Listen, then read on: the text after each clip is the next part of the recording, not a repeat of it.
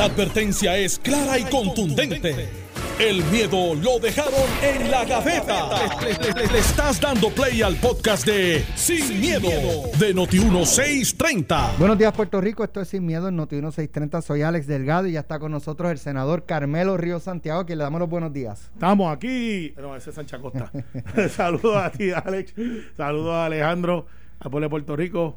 Alejandro García Padilla. Buenos bienvenido. días, Alex. Buenos días, Carmelo. A todo el país que nos escucha. Un placer estar aquí con ustedes, como siempre. Bueno, el tema electoral sigue siendo una de, de- eh, sigue siendo uno de los temas principales eh, en la discusión eh, pública eh, y, y lo que tiene que ver con la pureza de- del proceso, pues se han levantado unos cuestionamientos que uno los puede entender con lo de la presunta aparición de papeletas que quizás en la mentalidad de mucha gente es que aparecieron papeletas en Arecibo, aparecieron 25 maletas en Ponce, este y según ha explicado, de hecho ayer el presidente de la comisión, el juez Francisco Rosado Colomer, tuvo una conferencia de prensa en conjunto con los comisionados eh, electorales donde se explicó que no es que han aparecido nuevas papel, eh, nuevas, eh, nuevos maletines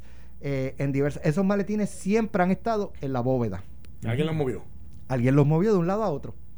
Y, y es, y es, lo adjudicó el mismo presidente a una desorganización grande que tienen allí. Los partidos. Los partidos, Porque correcto. recuerda que ahí no Eso entra lo nadie maneja, solo. sí, sí, exacto. Eso fue, cinco entraron Entonces, ahí, por lo menos, o tres. No, eh, como y- cinco. entonces, pues se, se pregunta si esos maletines fueron plantados. Y según explica el juez, esa bóveda, que es como una jaula, eh, Sí, como una jaula grande, Como un almacén. como un almacén, pero en, en ¿cómo es que se llama? Cyclone fence. No, no, Eh, es, como lo que usan es- las verjas en, en sí. las casas Es para parecido a. Cyclone, pero es, es de un hueco más chiquito una, y más grueso el alambre. Pues entonces, Pero, él pero, dice... eh, ¿de, qué, ¿De qué está hecho eso? Que ¿Qué? ver es anticiclones.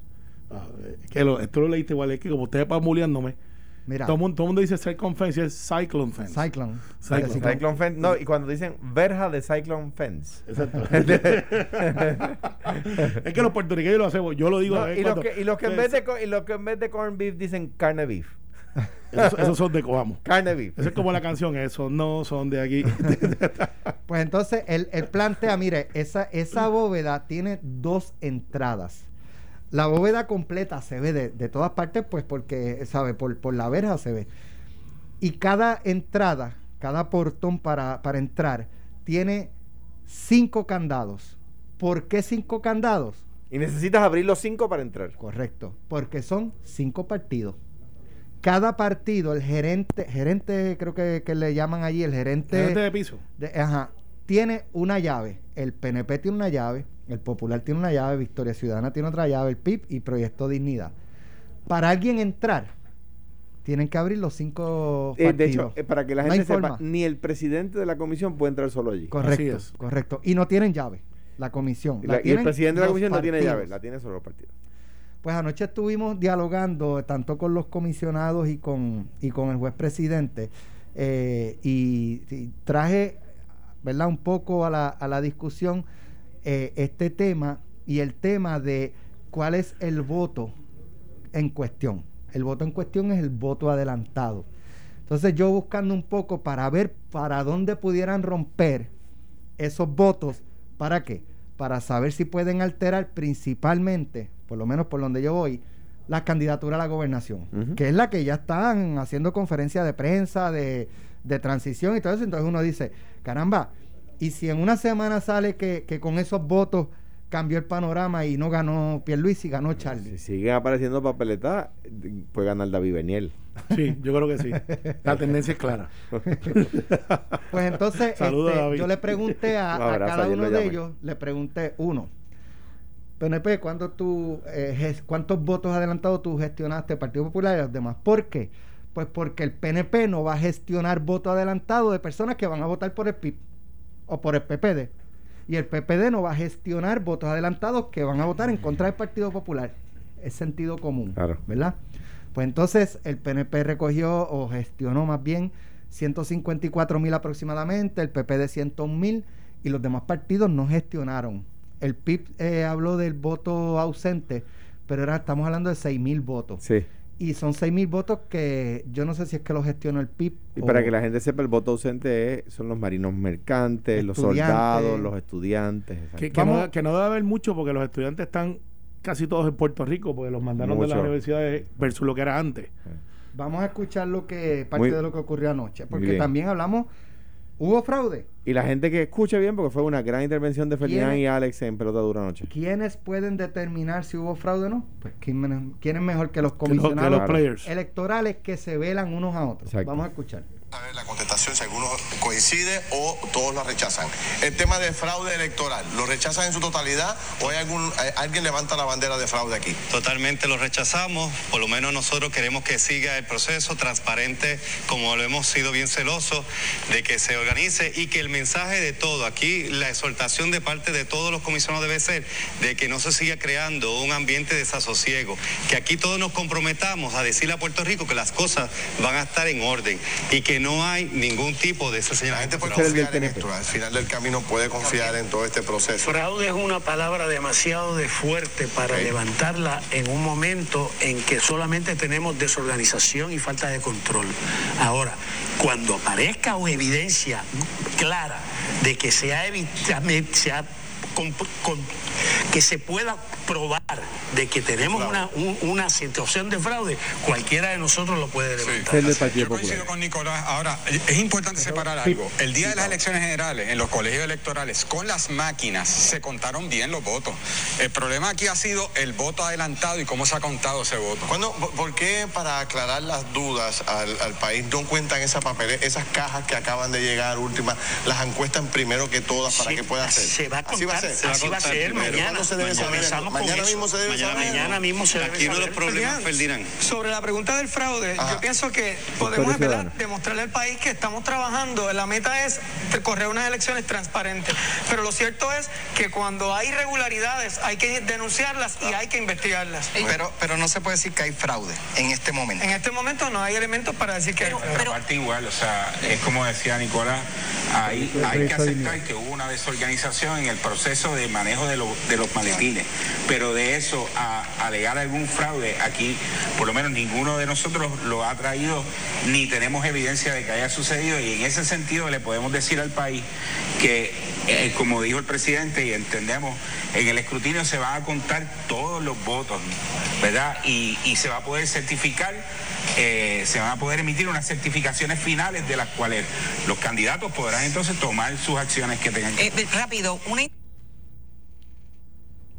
Movimiento Victoria Ciudad- Movimiento Victoria Ciudadana, este y, y, y el, el lo- eh, Olvin, eh, me Sí. parece que es el nombre de él, él lo dice muy bien. Ha habido unas irregularidades. Claro que las ha habido.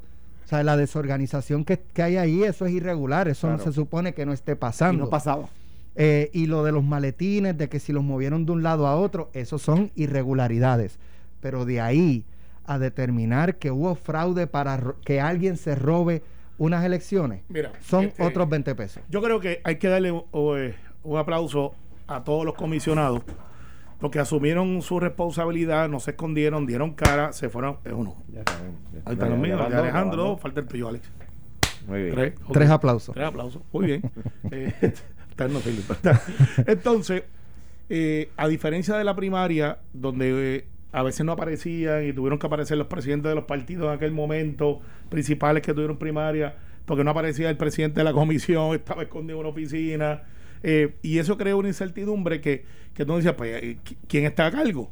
Ahora hemos visto que este juez, que, que yo no lo conozco personalmente, más allá de haberlo confirmado en el proceso judicial, ¿Y se acuerda? eh, no. Eso fue en el 2012. Sí, pero no me acuerdo. O sea, ha pasado Son muchos ocho años. Yo Ocho estaría años. allí. Sí, sí, tú estabas ahí, muy posiblemente votaste a favor. ¿Seguro? ¿sí? Entonces, eh, pero me da, me da la vibra de ver su demeanor, su Va bien. de- de que va bien. Va bien. Eh, que, Mira, cuando él, él mismo se sincera con el país, hemos te- allí ha habido una desorganización brutal. por eso me dice, ok, está O sea, en control, él sabe que hay un problema. Exacto, lo reconoce. Pues pero- eso es lo, lo primero que hay que hacer. Pero el liderato de él poner junto a cinco miembros de partidos que están compitiendo, eh, los cientos de personas que están allí voluntariamente, muchos de ellos, para que también no nos olvidemos de, de los que están allí en las mesas, Funcionarios, ¿no? funcionarios de todos los partidos, que no hayamos tenido una pelea este, irracional de como a veces había, que se viraban las mesas, como decían en los 80 y los 90, que se lleva de una manera de cívica. Mira, me parece que estamos bien. O sea, eh, claro, Dentro de, ¿verdad? Dentro, de del la situación. Eh, no es que llegó, este, lo- hay gente que dice que vieron a Edwin Mundo en Home Depot con unas cinco llaves, este, o sea, que eso no es así, Sacando copias. sacando copias. Sí, o sea, pero eh, y, y el pobre Edwin le han dado hasta, El problema es que es creíble. pero- pues, no, en algún, momento no- yo chequeé a ver porque No dice- sucedió, pero el que- que problema es que hasta tú lo dudaste. Quizás lo pensó, pero es aparte. Pero el hecho es que vemos eso y entonces vemos los candidatos, porque hay dos historias. Están los comisionados que parece que están en control. Entonces vemos los candidatos, algunos, eh, sobre todo de Victoria Ciudadana, tengo que decirlo como lo veo, que, no afrontan lo que dicen sus comisionados y hasta hubo una entrevista después de pelotadura que no apareció el comisionado de Victoria Ciudadana. Y, y, la- y- el, y el, el rum rum era que lo habían regañado porque había dicho que no iba fraude cuando Manuel Natal viene diciendo que hay fraude desde, eh, desde hace dos semanas. Y de momento aparece tu abogado ante el, el, juicio y dice no, no hay fraude pues hay una contradicción, lo mandaron a buscar a capítulo posiblemente y dijeron flaco que tú estás diciendo que no hay fraude si Manuel está diciendo que hay fraude y eso demuestra la calidad del candidato eh, Charlie Delgado, por otro lado, se tardó en decir lo que dijo, pero lo dijo. Dijo que miren, eh, la tendencia es clara, hay que contar el último voto.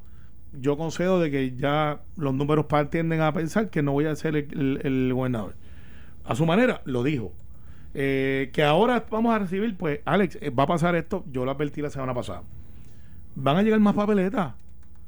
Recuerda que hubo gente que echó en el día de las elecciones y hay gente que echó después del día de las elecciones. Esos no van a contar, pero tienes que seguir un proceso. Tienes que abrir ma- este, maletines que a veces tienen tres, cuatro papeletas porque no funcionaron en el colegio y los pusieron un maletín aparte. Tienes que entonces el voto este, adelantado, ver si esa persona calificaba para hacer que no haya sido el ganso.com que dice voy a votar por adelantado y después me aparezco en Coamo eh, que pudiera haber alguien que piensa que se debe escapar. Por ejemplo Alejandro vive en Guaynabo. No estoy diciendo que Alejandro lo hizo. Pues Alejandro pudo haberle votado en Guaynabo ¿verdad? tú votaste en Guaynabo. Sí. Ah, pues si no te vamos a recusar. Entonces de momento va a ir a votar por su hermano en Coamo porque queda hora y media Tú dices que hubiese pedido a voto adelantado en Guaynabo y votaba unos días antes y luego el día de la elección votar en Congo. bueno, yo, sabemos que tú no lo hiciste obviamente Y pero, pero que un Tato ejemplo. no, lo nece- no lo necesita. Tú multiplicas por dos la- la- los votos de la contrincante de Tato y no lo alcanzas. Ay, pero tú le preguntas a un alcalde antes de la elección y dice todos los votos cuentan. Pero esa, esa clase de mentalidad de que voy a votar donde no vivo, pero regreso donde vivo, porque no me recusaron, eso tienen que abrirle y adjudicarlo. Así que el sistema no es perfecto, pero un sistema confiable, porque está basado en la desconfianza. Mira, el, el, añadiendo a lo que a lo que a lo que dice Carmelo, ¿verdad? Sin, sin, sin llevar contraria para nada en esto. eh, me parece que, como dice el presidente de la comisión, ha habido un revolú eh, en, la, en la comisión que no lo había antes. Hay que buscar qué provocó ese, ese revolú, porque eso no pasaba antes cuando había menos tecnología y ahora que hay más tecnología vuelve a pasar, ¿verdad? O sea, no pasó en la elección del 2016 cuando se introdujeron las máquinas de conteo, de escrutinio, eh, y ahora que, que ya se supone que, que tengamos experiencia con eso, pues ha habido este, este salpa afuera. Esta mañana en el, en el chat de, de, los, de, los, de los que trabajamos aquí en, en Noti1, yo comentaba que me, parecía poquito el número de papeletas para el número de maletines, porque si, si son 120 maletines, como dice Edwin Mundo, o 182, como dice el presidente de la comisión, pues da entre 16.4 o 25 papeletas por maletín, y eso cualquiera que haya sido funcionario va a entender que es poquitas eh, papeletas por maletín. Son 3.000 papeletas, tendrían que romper casi el 100% de ellas a favor de Charlie para cambiar el resultado electoral, porque la- pues no, no, no da, No, son no, 16 mil votos. Pero para llegar al recuento, cuando tú estás perdiendo, a lo mejor tú quieres, déjame ver si ni, siquiera, y- ni siquiera un recuento. Entonces, la, ¿qué es una tendencia? Para explicarle al país cuando dicen, ¿por qué pueden establecer una tendencia? Una tendencia es cuando los votos ya contados le permiten a uno saber o anticipar que los votos que faltan por contar se van a comportar de la misma manera. No siempre tiene que ver con el número de votos ya contados. ¿Por qué? Le voy a dar un ejemplo. Si usted tiene los resultados del precinto 1 de San Juan, no puede anticipar tendencia. ¿Por qué? Porque ese precinto suele ser bien PNP. Si usted eh, tiene... eh, Bayamón. Bayamón. Ahora, si del otro lado, usted viene y tiene los resultados de Cuamo, pues no puede hacer una tendencia porque ni, ni porque porque va a salir el Partido Popular ganando. Es más, le voy a decir otro un ejemplo más difícil, por eso contar votos no, no es sencillo y anticipar y hacer tendencia no es sencillo. Si usted tiene los votos de ahí bonito, donde el, can- el candidato a gobernador del Partido Popular da una pela, va a pensar que el Partido Popular va a ganar las elecciones, pero allí el alcalde da una pela, PNP. Pues entonces usted dice, espérate, ahí bonito, los populares ganan la papeleta estatal siempre, sin excepción. Y el, y el, nunca hemos perdido la papeleta estatal en, en Ay Bonito, pero el alcalde PNP está ganando. O sea que uno tiene que saber de dónde vienen los votos a la hora de hacer una tendencia. En este caso, si son votos de toda la isla, pues, y, y son votos adelantados, ya uno puede saber con relativa certeza que los votos por contar se van a comportar de la misma manera que los votos ya contados. ¿Dónde eso no aplica? Y aquí viene el gran caveat, la, el gran, la gran bandera. En los votos por acumulación principalmente. ¿Por qué? Porque los, los, los, los legisladores por acumulación no acumulan todos en los mismos pueblos, ¿verdad? Si yo compito, vamos a suponer que Carmelo fuera senador por acumulación y yo también. Y yo compito contra Carmelo. Carmelo va, estamos ahí luchando la última posición, Carmelo y yo. Carmelo acumula en unos pueblos y yo en otros. Rara vez vamos a coincidir en los mismos 15 o 16 pueblos. Ahora, Y si los que faltan son de los míos y no de los de él, y él está ganándome por 500 votos, ah, lo puedo coger. Por- de hecho, porque ahí no va a coger, él no va a coger votos y yo sí. otra, otra, otra posible irregularidad. Que es el este, caso de Riquelme y Yossi, por eso es que lo menciono. Sí, que están No. 500, 600 votos más o menos. De hecho, el, el- el- lo que falta, ¿verdad? Pareciera faltar por contar, eh, puede trastocar eh, resultados que ya se han dado de alcaldías que tienen Culebra, escaso Culebra se está margen. ganando por dos votos. En el caso de Riquelme de Yossi. El caso de, Este, de- de- Jesse, de Omar- el de Aguada, Jesse Cortés. Cortés, y Che Pérez, Che Pérez. que, ¿sabes? Que, Eh, que se ha ganado por poco, alcaldía de No, Aguadilla. no, pero, pero hay más, hay más.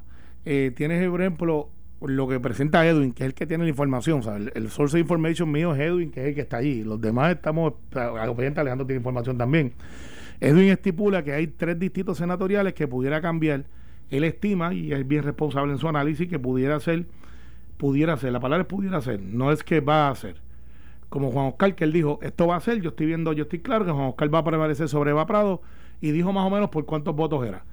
Él entiende que en Humacao, este, Wandy tiene la oportunidad de que está como por 300, 400 votos y entiende que Chayán o Yoito, dependiendo, eh, pudieran entonces dividir el distrito eh, en Arecibo y entiende que Beldiel en Ponce, porque aparentemente hay uno o dos maletines que son de precinto, que no son los maletines de voto ausente que cuando te llega el voto ausente o adelantado, perdón, tú lo pones en un maletín aparte solo porque no puedes romper el sello para poner este abrir el maletín que ya tiene el otro. Pues eso viene sellado.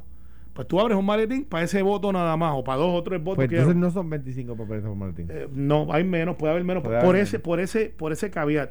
De hecho, puede ser que la cantidad de maletines aumente de 125 a 150, 160 porque llegaron 25 votos eh, y no los puedes agrupar en un solo, no puedes abrir la maleta o el maletín para el precinto 7.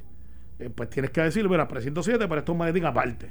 Eso es lo que me explica Edwin. Eh, Pero, pero es poco probable, porque si, si vamos a suponer que, que es 3 a 2, como dijeron ayer los comisionados, eh, Verdiel, por ejemplo, para alcanzar a, a, eh, a Ramoncito, que creo que llegó segundo, Segundo. En, en Ponce, mm, y si rompen 3 a 2, no, como No lo alcanza. no lo alcanza. No lo alcanza. Por lo tanto, es muy poco probable que haya esos cambios en, la- en, los en los distritos. Por eso digo, por, tendría que ser una ventaja de 200, 300, 400, 500 votos como mucho.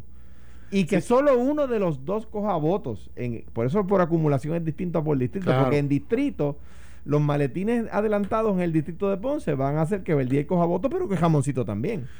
Bueno, y depende mucho del trabajo que hicieron los alcaldes. Lo que pasa es que el, en el caso de Beldiel, que es el que está un poquito más, eh, los números internos de Beldiel dice que está por 400, 500 eh, versus los 900 que reporta el... Y aparentemente no terminaron de contar. Pues yo decía, ¿y por qué pudieron hacer? Y me explicaron por qué.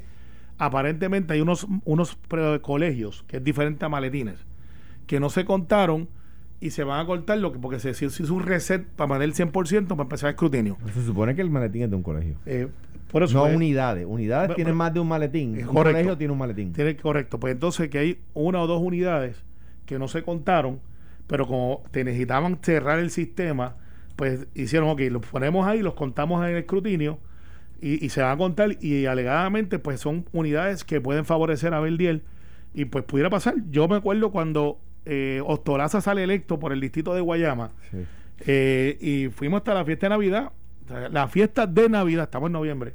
Y recuerdo que me dijo, me voy para Disney, voy a pasar unos días con la familia y de momento siguió tirado, boom, a recuento. Ostolaza iba adelante por 1.250 votos. Sirio Tirado terminó ganando el escaño como por 300 votos. Dicen 1.300 votos. Pero eso fue en recuento, no con papeletas nuevas. Claro, en recuento. Eh, y era porque la gente se había cambiado las actas, donde Ostolaza había sacado 69 y, y Cirilo 120, pues habían puesto 120 Ostolaza, 69 Cirilo. Y eso pasa, de hecho, a Chayán hay break porque han aparecido tres o cuatro actas que estaban invertidos los números.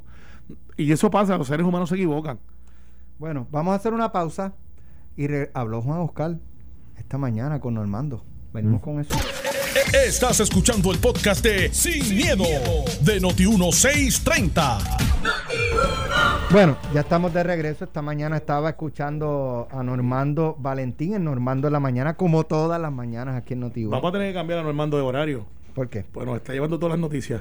Así que vamos eh. Pues tuve esta mañana Juan Oscar Morales, yo no lo había escuchado, eh, y pues prácticamente le está hablando que pues él hizo el trabajo, este, él siempre fue bien honesto con, con sus constituyentes, él atendía a las comunidades, eh, y escuchaba un análisis de José Sánchez Acosta y de Iván eh, Rivera, que vienen después de Normando, y yo también los escucho. No, ellos nos escuchan a nosotros. Yo, también, y vamos a ver si los cambiamos de horario también. pero, decía José Sánchez Acosta, y estoy totalmente de acuerdo, es que él no perdió, o sea, no, no, su escaño no se vio amenazado porque él no trabajó su escaño se vio amenazado porque hubo una Eva Prados que hizo un trabajo eh, político y mediático, porque, óyeme, Eva Prado le interesaba los salarios de los que ganaban en la legislatura, porque sí. Es parte de la campaña. y parte de la, campaña política. Si ella no hubiese corrido, ella no estuviese pidiendo nada. Y, era, y, fiscalizó. Vamos a, hacer, claro, como, fiscalizó como, tiene que hacerlo, seguro. Lo que, no, lo que no hizo algunos miembros del Partido Popular, correcto. que ese, ese alegato. Pero tú sabes qué. Ni de ningún partido. A mí me da la impresión, y lo voy, a, lo voy a decir así, ¿por qué el Partido Popular no, no pedía eso? Porque ellos estaban iguales. Lo debió pedir. Porque estaban iguales. Lo debió Estaban iguales, le iban a reventar los de ellos también. pues pues Ahí tienes a, Tatito diciendo, no, lo que pasa es que son multitask, justificando igual. Lo debió, lo el Partido Popular lo debió pedir. Yo, yo lo he dicho en, en varios foros. Correcto, lo ha dicho, aquí lo ha repetido bastante. Eh, eh, sin embargo, yo creo que también eh, parte de, de que Juan Oscar casi se colgara y quién sabe si todavía está, ¿verdad? Porque yo no sé si ya esos votos, si en esos maletines ahí de ese de ese distrito representativo. O, si tiene que haber recuento, como dice como dice Carmelo. Porque lo que dice Carmelo del ejemplo de Ostolaza corta para los dos lados. Sí, corta para los dos lados. ¿Qué, pidió Eva Prados a, a, Johnny Méndez, a la Cámara? Que divulgara los salarios. ¿Y qué hizo Johnny Méndez? Convertirlo en noticia. Negándose. Negándose. Y que no, y que eso era top secret, que no podían decir. Eso le hizo daño Johnny Méndez le hizo daño a Juan Oscar Morales, como le hizo daño a casi toda la legislatura que ha perdido PNP. Pero, pero yo tengo. Igual Tomás Rivera Chávez en el Senado. Yo, yo, creo que Eva Prado, y, y es reconocimiento de analista, no de, no de causas. Yo creo que Eva Prado cambió el, en la composición legislativa. Eh, hubo mucha gente eh, y, y, tengo que decirlo ahora, ahora como dice Alejandro, Monday, Monday, Monday morning quarterbacking. Monday morning quarterbacking, que es que usted ve el juego de fútbol el domingo y el, y el lunes dice, debió haber tirado acá, debió haber hecho otra cosa. Eh, yo creo que ella, sin darse cuenta, creó un nicho de malestar que siempre ha existido, siempre. Desde que yo asumí que iba a la legislatura, siempre vieron, no te metas ahí, que esto va a salir esto, lo otro. Y, y, la gente sigue aspirando, la razón que sigue aspirando porque hay muchas cosas mucho más positivas que las negativas. Y, y, y eh, Alejandro le digo decir lo mismo. No, lo, que, lo que iba a decir es que lo que lo que estableció ahorita, no estoy, o sea, yo creo que, que Prados demostró tener la capacidad y que puede ser una buena legisladora. Sin duda. Bueno, sí, y, y, corrió por un distrito y le tocó a Juan Oscar. También a Oscar yo tengo una teoría que como fiscalizó internamente también eso tiene algún efecto. Eh, no estoy diciendo que sea el efecto, pero cuando tú unes este que esto es un distrito que ha ganado antes el Partido Popular, lo tuvo Sonia Pacheco. En una ocasión, o no es un distrito. Y Albita, ah, bueno, sí. Albita, sí. Albita, Leo Díaz fue. Leo Díaz, pero o sea, que casi no. todo el tiempo es PNP. Casi todo el tiempo es PNP. Eh, y, y tú vienes de momento y miras eso, yo creo que hay una combinación de ambos. De gente que se molestaron por la fiscalización férrea, porque Wanda Vázquez sacó 123 mil votos, no se equivoquen. Eh, y Sería interesante ver cuánto sacó en ese distrito. Exactamente. Si hay una concentración, como me pasó a mí cuando Rosselló, que estaba lo de Rosselló y, y Kenneth McClintock. ¿De dónde era el rancho, el rancho vaquero? Del grupo de Rosselló. En Bayamón. Y Rosselló iba a donde era su headquarter extraoficial, el rancho vaquero de Bayamón. Y habían 500, 600 personas allí. Pues eso ya tú sabes que es un hecho. A lo mejor ahí tiene un montón de gente que sacaron ese distrito. Pero es una combinación de ambos y le tocó Eva Prado, que tiene presencia, que sabe hablar, que es mediática y se salió de la norma de ser el de distrito, que se quede en hechos de que no recogió, no hizo esto por nuestra comunidad. Ella se comportó a nivel isla. Yo creo que ella afectó el resultado de las elecciones porque hay muchos representantes que yo no veía perder eh, y perdieron. Y esa es la verdad. Ella sacó, Wanda Vázquez sacó en el distrito representativo número 3 2.228 votos. Ahí están. Y Pedro y Juan Oscar está perdiendo, está ganando por ciento y pico. Ponle que 200, 300 eh, dijeron, somos muchos y no tenemos miedo. Ahí están. No busquen más. Mira, ahí están. estoy de acuerdo, o sea, con lo que han dicho. En términos de que eh, ahí hubo una, una variable que no, tenían, que no tenía que ver con el trabajo del candidato del Partido Popular en ese distrito, con el candidato del PNP, con el candidato de ninguno de los demás partidos del PIB. Tenía que ver con una variable que se llamó en ese distrito una campaña extraordinaria, un trabajo de fiscalización extraordinario. Lo comentamos aquí antes de la elección de Eva Prado, al cual Johnny Méndez y Tomás Rivera Chat había, habían creado una plataforma extraordinaria de lanzamiento al negarse a, divulgar información que era a todas luces públicas, que un estudiante de derecho, no de primer año, de primer día, sabía que era información pública y que aquella excusa de que de, los presidentes de los cuerpos de que, es que eso ponía en peligro la, la, a, a, los, a, los, funcionarios, a los nombres de los funcionarios, eh, eh, pues era una, una excusa en realidad eh, boba, ¿verdad? No, sin ningún tipo de fundamento. Ahora bien, yo quiero añadir un elemento, ¿verdad? estoy de acuerdo con los que han dicho y yo creo que son la razón principalísima. Lo que pasa es que toda la política es local. Creo que fue mm, Joseph Napolitan, el primer eh, estratega político de los Estados Unidos en los 60, trabajó en Puerto Rico también.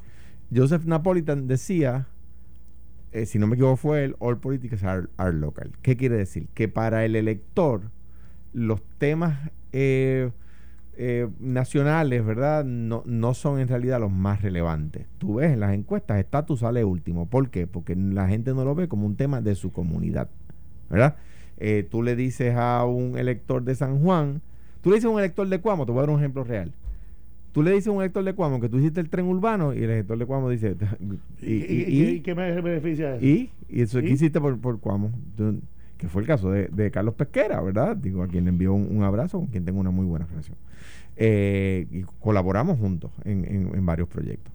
Eh, eh, el, Juan Oscar se dedicó a hacerse famoso por temas que no tienen nada que ver con el precinto 3. Las grandes vistas de Juan Oscar, que no dieron ningún resultado, fueron la del helicóptero y la de las pruebas COVID. ¿Qué resultado le dieron a eso el precinto 3? Nada cero. Por tanto, lo que él dice a Normando es, yo nunca me olvidé o atendí o qué sé yo, las comunidades. Eso es importante. Ahí es que se gana y que se pierde. Cuando el PNP presenta a Norma Burgos como candidata de Cagua. Ah, muchachos, falleció Willy Miranda. Ahora es que, tienen, ahora es que van. Ahora es que Willito no es Willy, decían los PNP allí, ¿verdad? Pues Willito le ganó a Norma Burgos por más de lo que su papá jamás le ganó a ningún candidato. ¿Por qué? Porque llevaron una candidata nacional y los cagüeños dijeron, ¿y que Una, candidata este, nacional. Y, qué han hecho aquí? ¿Y qué ha hecho ese candidato aquí? Se, Norma se mudó a Cagua y propuso una, unidad marítima de la Policía Municipal de Cagua. Y, la, gente de Cagua decía, no, no, no, no la vinculo con los problemas locales de Cagua. Y Juan Oscar buscó fama queriendo o sin querer, ¿verdad? Porque él presidió una comisión, no era como que de repente era, era, era que él estaba buscando eso, pero logró fama por temas que no tenían que ver con el precinto 3. Toda la política es local. Y yo creo que eso se añade eh, eh, quizás en segundo lugar, ¿verdad? A lo que ustedes acaban de decir, que es que Eva Prado hizo una campaña de primera con la colaboración extraordinaria, sin querer, de Johnny Méndez y de Tomás Rivera Chats, que al negarle la información y si, extendieron el, el issue y lo que hubiese sido un titular de un día se convirtió en titular de una semana, de dos semanas, de tres semanas, de un mes, hasta que pasó lo que iba a pasar, que, que ganó.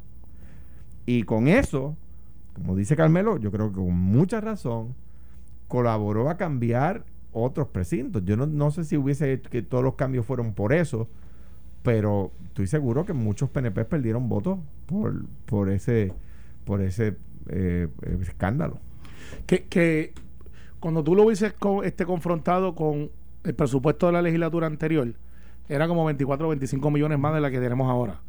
O sea que, que pero nada, ya este, eso ya pasó. Eh, vamos a lo que vamos. Vamos a otros temas.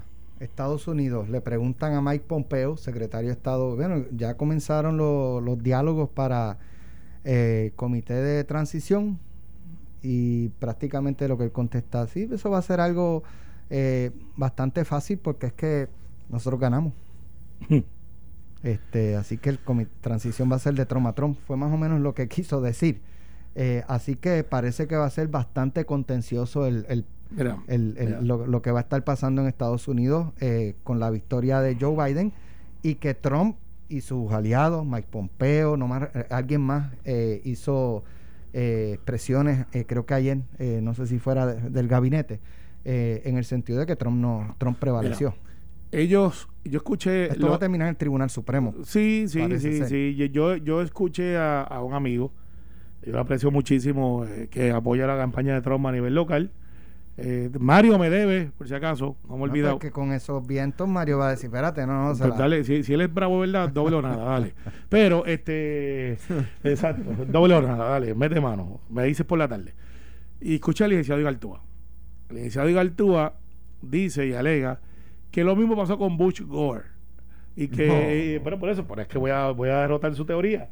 ¿a quién eh, tú dices que de, la elección de Bush y Gore. ¿quién dijo? Eh, Igaltúa ah le, lo escuché ayer con Carmen Jovet. Pues Igaltúa dice que va a pasar lo mismo y que pues Bush este que Gore había ganado el voto popular y que Bush este ganó en el tribunal. Totalmente diferente argumento. Aquí no hay un hecho de que si la máquina marcó mal como pasó en Florida que era el issue de Bush y Gore. Era Florida. Era Florida, que la máquina estaba haciendo unas marcas que se interpretaban de una manera y entraron al voto de la intención del voto. Aquí lo que Trump está alegando es que hubo fraude. Lo que Trump está alegando es que, que lo que están contando no es lo que es. Y cuando le preguntan cuál es la evidencia, no tiene evidencia. Ni aún los abogados lo pueden decir, ni aún los que aparecen en televisión. Están buscando hasta bajo las piedras porque ya el secretario de Justicia eh, eh, autorizó a los fiscales a que busquen, busquen en todos los estados todo lo que puedan encontrar eh, para levantar algún argumento de fraude. para levantar, a ver si lo consiguen. O sea, no es diferente. Así que yo no comparto la teoría del compañero Igaltúa. Trump perdió. Punto. Que, Trump acaba de tuitear que en Pensilvania encontraron unos maletines de Puerto Rico. Sí, sí, este... no, no vacile, que de, que de San Juan salen dos o tres rápido corriendo para allá. Mira, perdón. Sí, no, al final, Trump perdió. Se está jugando todavía el Senado. En Georgia hay lo que se llama un runoff, eh, que es que en enero va a otra elección, el Senado. Eh, ganamos el Congreso. No hay break. Se acabó el evento. Ya, it's over. It's over. Mira, yo no puedo, como demócrata que soy y, eh, detractor del racismo de Donald Trump y del machismo misógeno de Donald Trump, no puedo, además de sus políticas públicas alocadas, eh, no puedo eh, decir allá que no, se cuenta hasta el último voto y aquí, y aquí sí. Porque aquí, aunque los populares ganamos la mayoría de las alcaldías y la legislatura, la mayoría de la legislatura no, pues, que se cuenta hasta el último voto ya y acá. Ahora bien, de la misma manera que digo que todo tiende a indicar que aunque se cuente hasta el último voto, Pedro Pierluisi ganó la gobernación aquí en, el 2020, Donald Trump la perdió la presidencia, o sea, y esto, eh, estuve leyendo hace poco eh, sobre un tema, creo que ustedes también lo vieron, eh, que ya pasó en los Estados Unidos. Un gran presidente de los Estados Unidos, los padres fundadores, John Adams, se resistió a aceptar la, elección de Thomas Jefferson. Y, ¿sabe qué hizo? pues el estable dejó de responder. El, al aparato gubernamental le dejó de responder y empezaron a mudarle los muebles de la Casa Blanca hasta que tuvo que irse porque estaba quedándose como un loco. El problema de Trump no es que de repente va a quedar como un loco. Es que lleva quedando como un loco por, por los últimos cinco años y no, no iba a actuar de manera distinta y digo, eh, con, el mayor de los, de los afectos a, a, los seguidores de Donald Trump, ¿quién está más loco? ¿El loco o el que lo sigue? Mira, eh, Hoy, 11 de noviembre del 2020, Noti 1630. No, Espérate, espérate, espérate. Carmelo, es el, día, es, es el día de los veteranos y queremos desde este programa a todos los veteranos, a los que han sacrificado su vida, eh, a los que tenemos familiares, caso mío mi papá que sirvió, a todos los veteranos, el papá de Alejandro. Nuestro reconocimiento, ¿verdad? a todos los veteranos en este su día. recuerdo con mucho cariño cuando me llamó, eh, ¿cómo se llama el candidato a presidente? Eh, Bob, uh, republicano. Bob, Dole. Bob Dole me llamó un, un, día, yo siendo gobernador, y me dijo, veo que tu papá sirvió igual que yo en la Segunda Guerra Mundial y wow, obviamente él hizo su research. un abrazo. De hecho, esto surge luego de, la victoria en la Primera Guerra Mundial, el reconocimiento del Día del Veterano, una Primera Guerra Mundial donde participaron 17 mil puertorriqueños. De hecho, hay quien dice que el primer eh, aliado muerto en la, en la de, este hemisferio, ¿no? En la primera guerra, en la guerra mundial fue un puertorriqueño. Así que nuestro reconocimiento. Hay quien dice eso. Thank you for serving. Sí. Nos vemos mañana. Esto fue, el podcast de Sin, miedo, de Noti1630. Dale play a tu podcast favorito a través de Apple Podcasts, Spotify, Google Podcasts, Stitcher y notiuno.com.